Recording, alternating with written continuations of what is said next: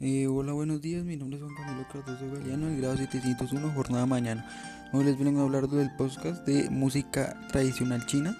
La música tradicional china es la, la, eh, distinta a la occidental por su ritmo, compás y tonos. Esto es parte de su importancia en la cultura china, porque los orígenes de la música china se fundamentan en lo sagrado, artístico y popular. Los instrumentos tradicionales que se utilizan para hacer melodías se remontan a, 2000 a los 2000 años de antigüedad.